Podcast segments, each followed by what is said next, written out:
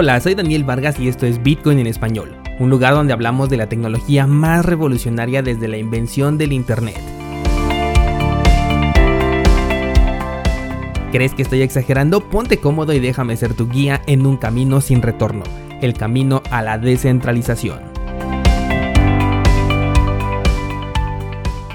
¿Qué tal descentralizados? ¿Cómo están? Hoy es miércoles 2 de septiembre de 2020 el precio de Bitcoin ha conseguido llegar a la zona de los 12 mil dólares, algo que ya veníamos platicando desde el día sábado por ahí por Instagram, pero el cierre de la vela diaria fue por debajo de la resistencia y además en un marco temporal de una hora eh, alcancé a ver un doble techo, lo cual puede hacer que el precio de la moneda corrija a posibles zonas como por ejemplo los 11.400, los 11.000, 10.500 y por último 9.600. Hay que ver cómo reacciona y por supuesto aprovechar toda oportunidad que el mercado nos da. Pasemos a las noticias porque hoy va a ser un episodio bastante largo. Vamos a comenzar con una nota muy interesante que dice que existen varios bots a la espera de absorber los fondos bloqueados que están en las DeFi.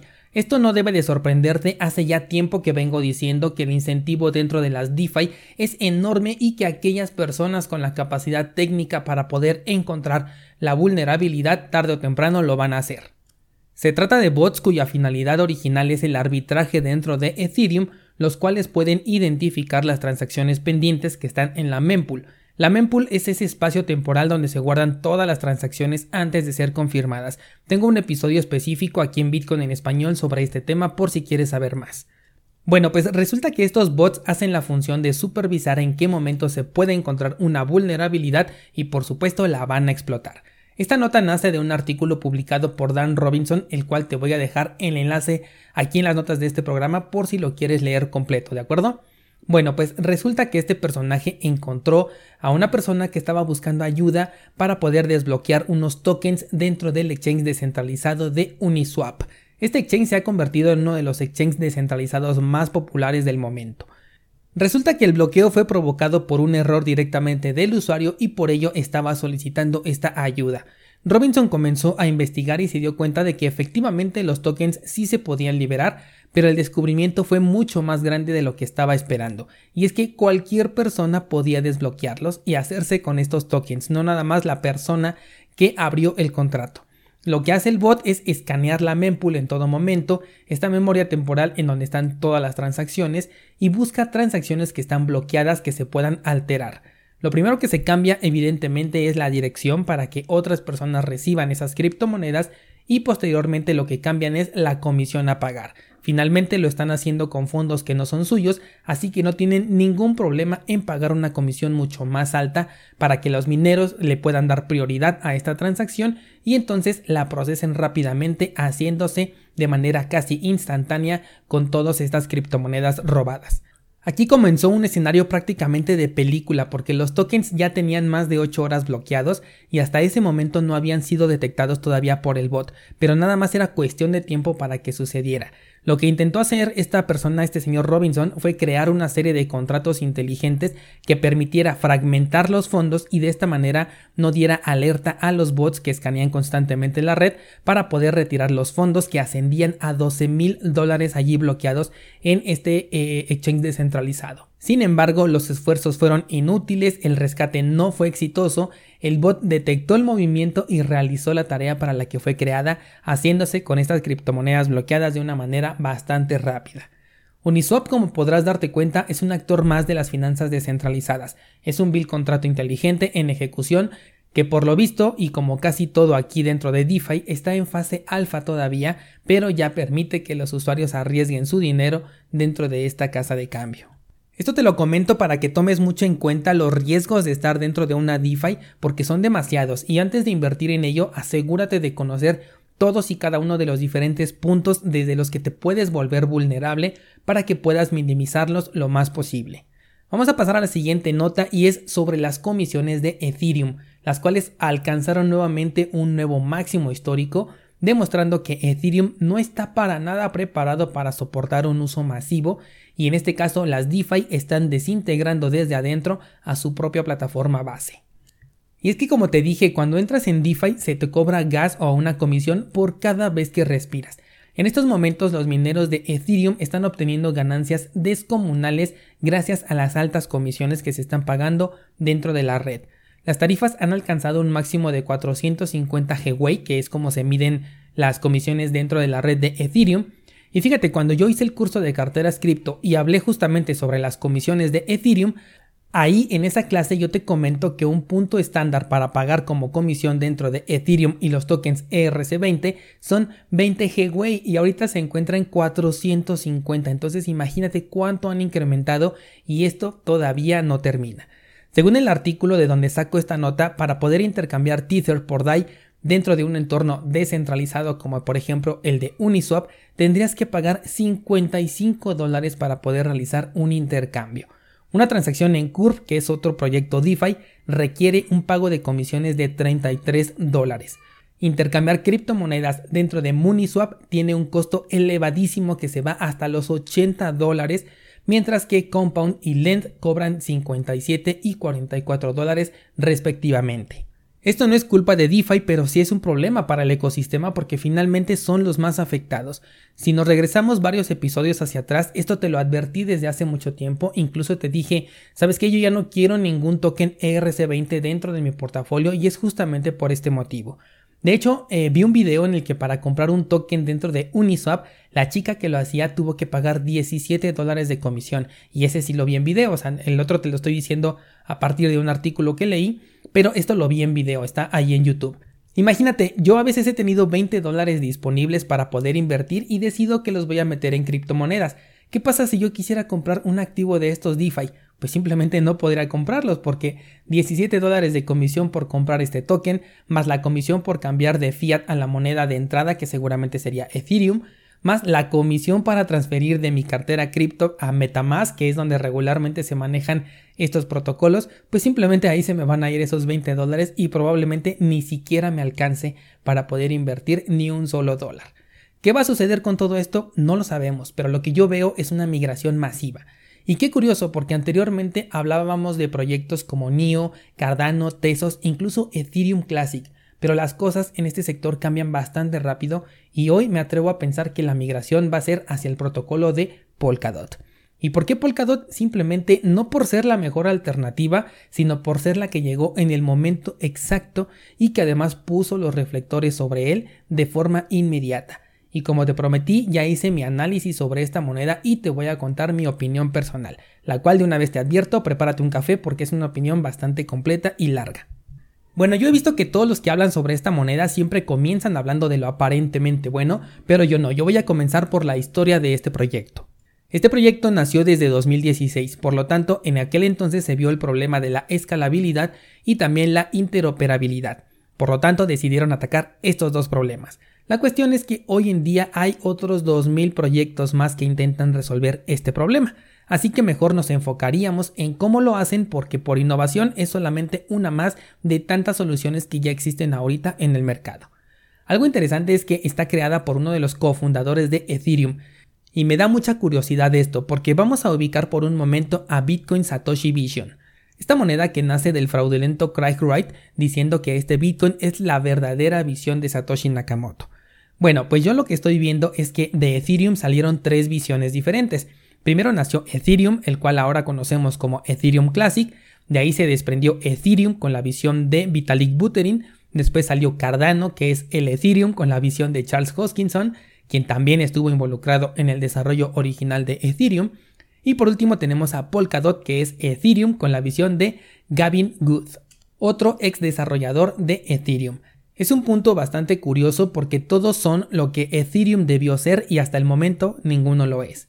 Mucha gente le está dando su confianza al proyecto simplemente por la persona que está detrás y sobre todo porque Gavin fue la persona que desarrolló el lenguaje de programación Solidity, que es el lenguaje que utilizan los contratos inteligentes en Ethereum.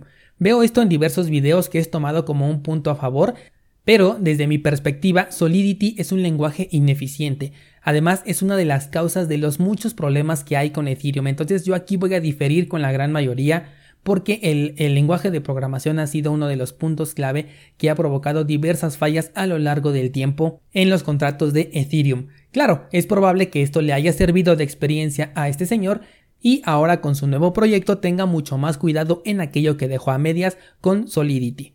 Bueno, siguiendo con la historia, Polkadot tuvo una primera ronda de financiación para el proyecto, es decir, fue parte de la fiebre de las ICOs en 2016, y lo que pasó es que se quedaron miles de dólares congelados en Ethereum que posteriormente no se pudieron recuperar. Aún a pesar de esto, el proyecto continuó, la gente volvió a confiar en ellos, supuestamente porque el proyecto tenía demasiado potencial y a pesar del error cometido volvieron a invertir. Lo cual comprendo, Tesos por ejemplo también se vio en muchos problemas cuando comenzó, pero hoy en día han sabido corregir el rumbo y tenemos uno de los proyectos que desde mi punto de vista es de los más interesantes. Bueno, después se vendieron 500.000 tokens a precio desconocido y esto nunca se aclaró. Fue una venta por fuera del mercado de la cual no hay una declaración sostenida por lo que queda esta mancha en el papel. Posteriormente sacaron una red de prueba con valor real que es a la que le llaman Kusama, una red que sirve para probar sus protocolos en un entorno completamente real con la finalidad de que los hackers tengan un incentivo y quieran atacar a la red, lo cual hace que se pongan a prueba los desarrollos que se quieran eh, implementar sobre Polkadot, que esta ya sería la versión final. Esto me parece un poco extraño porque si es una red con valor real y está hecha para incentivar a los hackers, quiere decir que están aceptando que estas monedas pueden y serán robadas, no entiendo esto.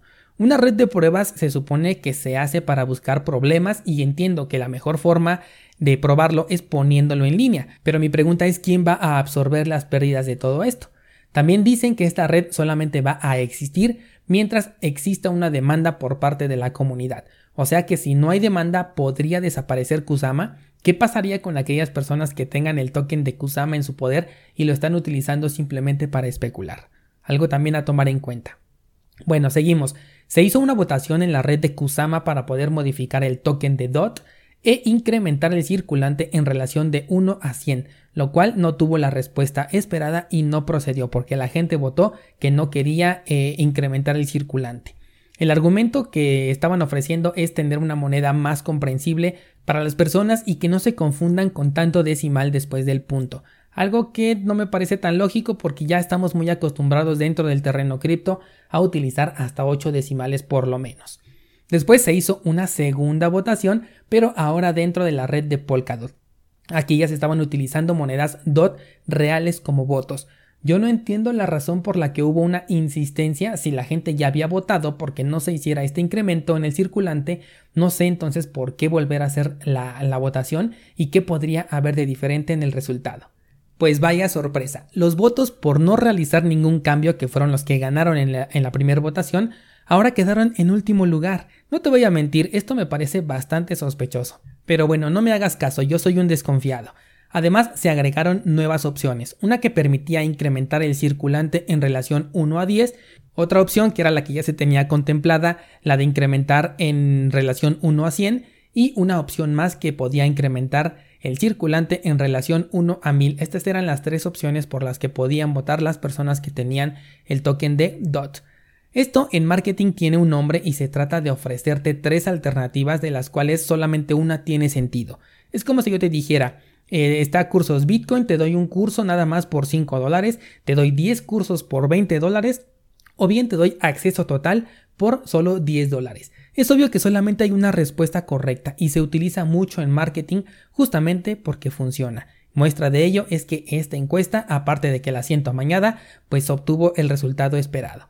Después de más de un año se quiso realizar otra venta de tokens, esta vez sí fue una venta oficial, recordemos que ya habían hecho una oficial en la ICO, después se hizo una por debajo del agua y esta sería entonces la segunda oficial. Pero resulta que esta venta de tokens tendría una regulación, por lo que no van a poder participar ni los ciudadanos estadounidenses ni tampoco los ciudadanos chinos. Vaya proyecto tan descentralizado. Además de que si superabas el límite de compra, se te pedía que comprobaras de dónde habían salido esos fondos. Increíble, ¿no crees? Otro punto es que para esta venta de tokens no iban a aceptar Ethereum como normalmente ocurre con las ICOs, sino que en este caso únicamente aceptarían Bitcoin. Esto me parece bastante curioso, como esos proyectos que buscan revolucionar el mundo de las criptomonedas, que van a matar a Ethereum, que van a dejar a Bitcoin como un proyecto obsoleto, finalmente lo primerito que hacen es entregarte su token sin valor a cambio de algo que ya tiene un sustento de 10 años como lo es Bitcoin. Es curioso, ¿no? Bueno, Finalmente se aprobó el incremento del circulante de Polkadot en relación 1 a 100, con lo cual se vio un decremento en el precio de la moneda que cayó de un momento a otro de valer más de 300 dólares a valer solamente 3 dólares. Puedes encontrar incluso videos donde hay personas que compraron a estos precios de 300 dólares esperando una apreciación todavía en el tiempo. Imagínate ahora todo lo que tienen que esperar a que el precio suba para poder al menos estar en un break-even. Por último, ya para terminar con el pasado oscuro de Polkadot, se vendieron en secreto más tokens todavía a un precio de 125 dólares. Solo como dato adicional, en este momento que estoy grabando, el precio de Polkadot es de 6.27 dólares y se supone que cuando tú tomas una preventa o una venta directa, lo haces para obtener un mejor precio, pero bueno, en esta ocasión no fue así. Bueno, pues esa es la historia de Polkadot, puede que sea algo larga, pero esa es la forma en la que yo hago mis análisis. Ahora voy con lo que la gran mayoría dice y lo que vas a poder encontrar en muchos lugares, que son los puntos a favor. Bueno, comenzamos porque esta red busca ser la plataforma líder en la creación de contratos inteligentes y además utiliza una estrategia de cadenas separadas con lo cual pueden ejecutar transacciones a grandes velocidades sin que las comisiones sean un problema como en el caso de Ethereum. Como dije, algo que tenemos en muchas otras monedas, obviamente con diferentes formas de solucionar el mismo problema. También buscan eliminar el problema de los hard forks porque tienen un consenso de votación que permite que la mayoría se ponga de acuerdo, algo que en lo personal me parece inverosímil porque esta minoría simplemente puede decidir hacer su hard fork. No porque la mayoría vote por algo quiere decir que la minoría se quede simplemente sin hacer nada y acepte en un mundo en el que cada quien puede hacer lo que quiera la decisión de otros. De hecho, es justamente lo que ocurrió con Bitcoin Cash. Una minoría quiso hacer cambios y pues no le salió, así que crearon su propia moneda.